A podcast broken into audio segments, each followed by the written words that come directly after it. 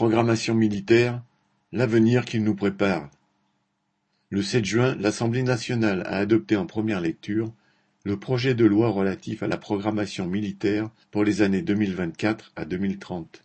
Tant sur les plans industriels, militaires, financiers que juridiques, ce texte entend répondre à ce qu'il appelle, citation, les menaces prévisibles à l'horizon 2035-2040, notamment mais pas exclusivement à la lumière du conflit en Ukraine. Outre l'explosion des moyens pour le budget militaire, sur 2024-2030, 413 milliards d'euros lui seront sacrifiés, l'armée recrute. Si les hôpitaux et les écoles manquent d'effectifs, ceux de la défense vont progresser de 6 400 emplois d'ici 2030 pour atteindre 270 000 équivalents temps plein. Le nombre de réservistes opérationnels de l'armée, actuellement de 40 000, va lui être porté à 80 000 en 2030 et 105 000 au plus tard en 2035.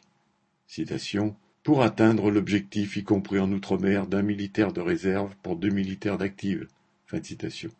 Une réserve opérationnelle industrielle, sera créée mettant environ 2000 personnes à disposition des industries pour faire face à un conflit de haute intensité.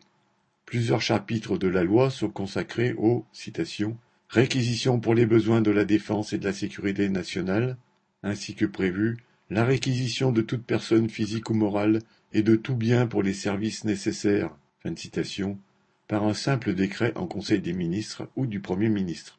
Cela concerne, toute personne physique présente sur le territoire national, quelle que soit sa nationalité, ainsi que toute personne physique de nationalité française ne résidant pas sur le territoire national. La peine encourue en cas de refus est un emprisonnement de cinq ans et une amende de cinq cent mille euros. Il n'est pas de guerre possible sans embrigadement de la population, et de la jeunesse en particulier, promise au funeste destin de chair à canon.